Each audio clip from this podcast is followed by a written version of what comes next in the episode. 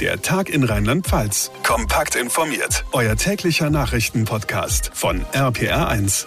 Hallo zusammen und herzlich willkommen zu unserer heutigen Podcast-Ausgabe am Donnerstag. Wir schreiben den 7. April. Ich bin John Siegert. Freut mich sehr, dass ihr einschaltet. Es ist ein herber Schlag für alle Befürworter der Corona-Impfung. Eine Impfpflicht ab 60 wird es nicht geben. Im Bundestag haben heute 378 Abgeordnete gegen den Antrag aus Reihen der Ampelkoalition gestimmt. Nur 296 waren dafür.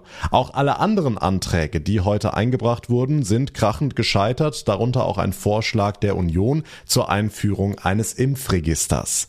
Katharina Walter aus unserer Nachrichten Redaktion. Der Plan ging nicht auf, die Abgeordneten im Parlament abstimmen zu lassen. Für eine Impfpflicht gab es keine Mehrheiten. Warum? Ja, die Gegner sehen keine Notwendigkeit, eine Impfpflicht einzuführen, unter anderem, weil die Omikron-Variante oftmals einen milderen Verlauf hat und weil eben das Gesundheitswesen nicht so stark überlastet ist. Für die Gegner rund um FDP-Vize Wolfgang Kubicki war die Impfpflicht auch rechtlich nicht haltbar. Die Einführung einer allgemeinen Impfpflicht mit einem nur bedingt zugelassenen Impfstoff ist verfassungsrechtlich ohnehin ein Problem. Diese Meinung hatten offensichtlich viele Abgeordnete, sodass die Impfpflicht ab 60 wohl vom Tisch ist. Okay, ist die Impfpflicht damit komplett gescheitert? Was, wenn im Herbst eine neue große Welle auf uns zurollt? Das ist die große Frage, denn auch Gesundheitsminister Karl Lauterbach hat bei der Debatte nochmal davor gewarnt, dass die Gefahr weiter besteht. Wenn die Omikron-Variante zum Beispiel tiefer in die Lungenabschnitte geht, das sind nur fünf oder sechs Mutationen, dann haben wir eine sehr ansteckende, sehr gefährliche Variante. Auch die Union hatte in ihrem Antrag eine Impfpflicht für gefährdete Gruppen vorgesehen. Je nach Pandemielage hätten Bundestag und Bundesrat sie dann in Kraft setzen können. Aber auch der Vorschlag ist gescheitert. Da wird sicher das letzte Wort noch nicht gesprochen worden sein. Wie sind denn die Reaktionen auf den Wegfall der Impfpflicht? Ja, die einen jubeln wie die AfD oder führende Politiker der FDP, aber es gibt auch große Enttäuschung, zum Beispiel bei den Krankenhäusern. Letztendlich stehen wir jetzt vor einem Scherbenhaufen, den alle Parteien zu verantworten haben. Das sagte der Vorstandsvorsitzende der Deutschen Krankenhausgesellschaft Gerald Gast der Rheinischen Post. Er sagte auch, dass damit die Impfpflicht im Gesundheitswesen neu diskutiert werden müsse, denn die könne man so nicht aufrechterhalten, so Gas. Lange Gesichter gibt's auch im Handel. Aus seiner Sicht ist die hohe Impfquote nach wie vor das vielversprechendste Mittel, um mögliche Lockdowns im Herbst zu verhindern. Tja, lange Gesichter bei den Befürwortern, war doch klar, sagen die Kritiker. Und aus dem rheinland-pfälzischen Gesundheitsministerium heißt es, das wird sich noch rächen. RPA1-Reporter Olaf Holzbach, warum? Weil wieder mehr Menschen schwer krank werden? Ja, das ist zumindest nicht ausgeschlossen, sagt das Ministerium. Vielleicht gibt's ja neue Varianten und wenn dann immer noch so viele ungeimpft sind, im Moment tut sich da rein gar nichts, dann wird man überlegen müssen. Wir werden sehr genau darüber nachdenken müssen, ob wir nicht zunächst Maßnahmen nur für ungeimpfte ausbringen. Wenn dann jüngere Menschen sich an Regeln halten sollen, weil ältere Menschen ungeimpft in den Krankenhäusern für eine Belastung sorgen, dann wird das nur schwer vermittelbar sein. Der rheinland-pfälzische Gesundheitsminister Clemens Hoch. Wenn wir im Herbst wieder vor dem Problem stehen, warum haben heute so viele Abgeordnete dann mit Nein gestimmt? Fast 380, genau, da werden viele von der FDP dabei gewesen sein. Die Ampelkoalition ist sich intern alles andere als einig. Und warum sollte dann die Union einsteigen? Die anderen haben's verbockt, sagt Julia Klöckner, CDU. Einmal Impfpflicht ab 18, dann einen Antrag ab 50. Jetzt ist ein Antrag ab 60 rausgekommen. Das ist ähm, sehr chaotisch, nicht nachvollziehbar. Und auf der anderen Seite will sie eine Impfpflicht jetzt einführen für ein Virus, das wir mit dieser Impfpflicht gar nicht mehr in den Griff bekommen können. Ihr Modell einer abgestuften Impfpflicht wurde es allerdings auch nicht. Also stehen wir jetzt ohne da. Tja, demokratisch entschieden. Die allgemeine Impfpflicht heute gescheitert im Bundestag. Das waren die Reaktionen aus Rheinland-Pfalz, zusammengefasst von Olaf Holzbach. Dank dir. Wer übernimmt die Kosten für die Versorgung der ukrainischen Kriegsflüchtlinge in Deutschland? Darüber beraten heute schon den ganzen Nachmittag die Ministerpräsidentinnen und Präsidenten der Länder mit Bundeskanzler Olaf Scholz. Es geht auch um die Frage, wie die Registrierung und die Verteilung der Geflüchteten besser organisiert werden kann. Manja Borchert aus unserer Nachrichtenredaktion. Es geht also vor allem ums Geld. Ist denn eine Einigung zu erwarten? Es wird auf jeden Fall schwierig mit einer Einigung. Der Termin für die Pressekonferenz heute Abend ist schon nach hinten geschoben worden. Daran sieht man schon, da gibt's noch einiges zu klären. Geklärt werden muss unter anderem die Frage, sollen die Ukraine-Flüchtlinge Asylbewerberleistungen bekommen? Das kommt aus den Kassen der Kommunen. Oder werden sie wie Hartz-IV-Empfänger behandelt? Das müsste dann nämlich der Bund bezahlen. Keine Seite will natürlich als Verhinderer dastehen, wenn es um die Versorgung der Ukraine-Flüchtlinge geht. Aber es geht eben auch um richtig viel Geld. Nicht nur für die Unterbringung, auch zum Beispiel um Kita und Schulplätze, die ja auch bezahlt werden müssen. Wir bleiben da natürlich dran. Dankeschön, Manja Borchardt. Und damit zu weiteren wichtigen Meldungen vom heutigen Tag, zusammengefasst von Felix Christmann aus unserer Nachrichtenredaktion. Dem Bundesnachrichtendienst liegen jetzt abgefangene Funksprüche russischer Militärs vor, die die an der ukrainischen Zivilbevölkerung verübten Gräueltaten bei Kiew belegen. Außerdem zeigen sie, dass dort neben der regulären Armee auch paramilitärische Einheiten im Auftrag Russlands unterwegs waren. Russische Soldaten haben in Bucha in der Nähe von Kiew ein Massaker an Zivilisten verübt. Bundeskanzler Scholz spricht von einem klaren Kriegsverbrechen. Von den geplanten US-Investitionen ins Militär profitieren auch die Standorte in der Westpfalz und in Baumholder. Der größte Batzen soll in den Bau des neuen Hospitals in Weilerbach bei Kaiserslautern fließen, umgerechnet mehr als 190 Millionen Euro nach Baumholder, wie es heißt, unter anderem in neue Wohngebäude für die Soldaten und ihre Familien. Stadtbürgermeister Günther Jung. Grundsätzlich ist es wichtig, dass Sie in den Standort investieren. Wie, mit welchen Absichten Sie da Geld investieren, ist mir momentan nicht äh, vorrangig wichtig. Wichtig ist es für mich, dass natürlich das investierte Geld gefüllt wird mit, mit Präsenz. Das heißt für mich, dass Soldaten mit Familien an den Standort versetzt werden könnten. Verkehrschaos heute auf der A1 bei Schweich. Ein Lastwagen ist am Stauende in ein Auto gerauscht, dessen Fahrer starb noch vor Ort. Auch auf der Gegenfahrbahn gab es einen Unfall. Dort fuhr ein Wagen auf ein Feuerwehrauto auf. Die Autobahn musste in beide Richtungen voll gesperrt werden.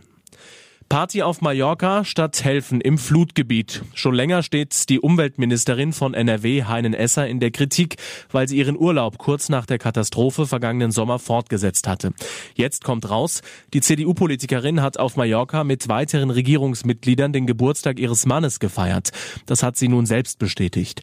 Ursprünglich hatte sie gesagt, sie sei nach Mallorca zurückgekehrt, um ihre Tochter zurückzuholen. Von der Feier hatte sie auch im Untersuchungsausschuss nichts gesagt. Der Deutsche Fußballbund hat einen Fehler des Videoassistenten bei der Niederlage in der Fußball-Bundesliga von Mainz 05 gestern Abend eingeräumt. Der Kölner Keller hätte eingreifen müssen, heißt es vom DFB. Schiedsrichter Jöllenbeck hatte auf dem Platz fälschlicherweise einen Elfmeter für Mainz Gegner Augsburg gepfiffen. Der Videoreferee griff nicht ein, sehr zum Ärger von 05-Trainer Svensson. Augsburg gewann die Partie durch das Elvertor mit 2 zu 1. Schiri Jöllenberg sprach nach der Partie von einer Fehlentscheidung und sagte, er hätte sich gewünscht, er wäre korrigiert worden. Die Osterferien in Rheinland-Pfalz stehen vor der Tür. Nächste Woche Mittwoch ist es soweit. Zwei Wochen haben die SchülerInnen frei. Zeit genug also für einen schönen Urlaub. Viele haben auch schon gebucht, aber wie sieht's da eigentlich aus? Geht's weg oder bleiben die meisten hier? Was sagen die Reisebüros? RPA1-Reporterin Lea Wegerle. Die waren auf jeden Fall stark besucht in den vergangenen Tagen und Wochen. Schließlich geht's ja kommende Woche Mittwoch schon los. Claudia Stürzenberger vom Reisebüro Reiselust in Pirmasens. Gibt's für die Osterferien einen Trend? Wo geht's hin? Also aktuell ist es so, ähm, und da kann ich natürlich nur für unser Büro sprechen, ähm, wir haben das komplette Portfolio abgedeckt. Das heißt, unsere Kunden fahren mit dem Auto in die Berge, ähm, wir haben Städtereisen gebucht, dann aber auch Flugreisen in den Mittelmeerraum. Äh, Ägypten ist dabei, Dubai beispielsweise sehr stark gebucht, aber auch die Fernstrecken und auch Kreuzfahrt. Also wir haben im Prinzip ja die komplette Palette äh, abgedeckt. Also einmal alles quasi. Aber wenn ich jetzt noch zu Hause sitze und eigentlich gerne über die Osterferien weg will, geht da noch was last minute? Also es gibt für einige Zielgebiete noch ähm, Flug- und Hotelmöglichkeiten oder auch, ähm, wenn man also auf den Flug verzichten, lieber mit dem Auto fahren möchte, gibt es also auch noch Möglichkeiten. Nur Anfragen und die Kollegen beantworten das gerne. Wir finden da mit Sicherheit noch Möglichkeiten, die Reisewünsche dann entsprechend umzusetzen. Vielen Dank, Claudia Stürzenberger vom Reisebüro Reiselust in Pirmasens. Die Osterferien immer wieder beliebt für einen Kurzurlaub und wie wir gehört haben, Last-Minute-Buchungen sind noch möglich. Einfach beim Reisebüro um die Ecke vorbeischauen und dann können die Osterferien kommen. Manche finden sie wahnsinnig praktisch, andere einfach nur total nervig. Die Rede ist von Sprachnachrichten. Immerhin, WhatsApp führt gerade einige Funktionen ein, die andere Messenger teilweise schon haben, die aber auf jeden Fall für WhatsApp-Nutzerinnen und Nutzer sehr komfortabel sind. Ronny Thorau aus unserer Redaktion erstmal, welche Funktionen bietet WhatsApp jetzt neu für Sprachnachrichten? Ja, teilweise sind die schon aktiviert, teilweise werden sie in diesen Wochen ausgerollt. Da muss jeder bei sich gucken, nachdem er das neueste WhatsApp-Update geladen hat, was dann schon funktioniert. Konkret geht es um vier Funktionen. Erstens, Sprachnachrichten nochmal anhören, bevor man sie verschickt. Ist ja oft eine gute Idee, um zu hören, ob Hintergrundgeräusche zu laut sind oder ob man nicht auch selber das Gefühl hat, sich da oft verhaspelt oder unklar ausgedrückt zu haben. Dazu kommen wir gleich nochmal in deinem kleinen Sprachnachrichtenknigge. Erstmal die anderen drei neuen Funktionen. Ja, das zweite ist, man kann sich Sprachnachrichten in der Wellenform, also mit Pegelausschlägen anzeigen lassen und so bestimmte Stellen schon optisch gut finden zum Anhören. Drittens kann man weitergesendete Sprachnachrichten jetzt schnell durchhören mit anderthalbfacher oder zweifacher Geschwindigkeit. Und Funktion 4, WhatsApp-Sprachnachrichten, die man erstmal zum Teil durchgehört hat, die kann man dann, wenn man in den jeweiligen Chat zurückkehrt, jetzt an der zuletzt gehörten Stelle weiterhören. So wie im Streaming, wenn man Sendungen weiterguckt. Okay, das dürfte vor allem bei überlangen Audionachrichten hilfreich sein. Und damit sind wir schon beim Sprachnachrichten Knigge, Ronny. Zu lange Sprachnachrichten sind eigentlich ein No-Go, oder? Ja, kurzfassen ist ja eine der wichtigsten Regeln, weil man zwar selber sicher die Tippzeit spart mit einer Sprachnachricht, aber eben dem Empfänger die Hörzeit abverlangt. Da sollte man am besten vorher überlegen, ganz genau, was die wichtigste Botschaft ist und sich dann kurz fassen.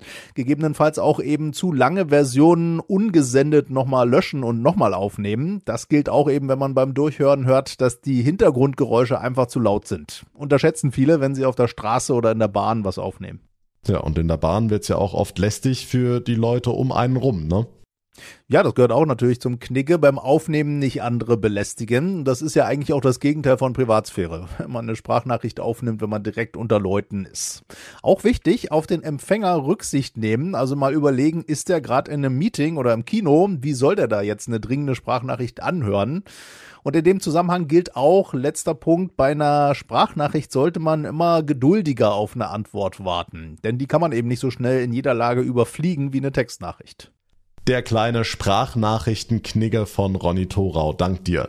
Und damit sind wir schon fast am Ende unserer heutigen Ausgabe angelangt. Noch kurz in eigener Sache. Der Tag in Rheinland-Pfalz ist für den Deutschen Podcastpreis nominiert. Wir haben die Chance auf den Publikumspreis in der Kategorie Nachrichten und Politik.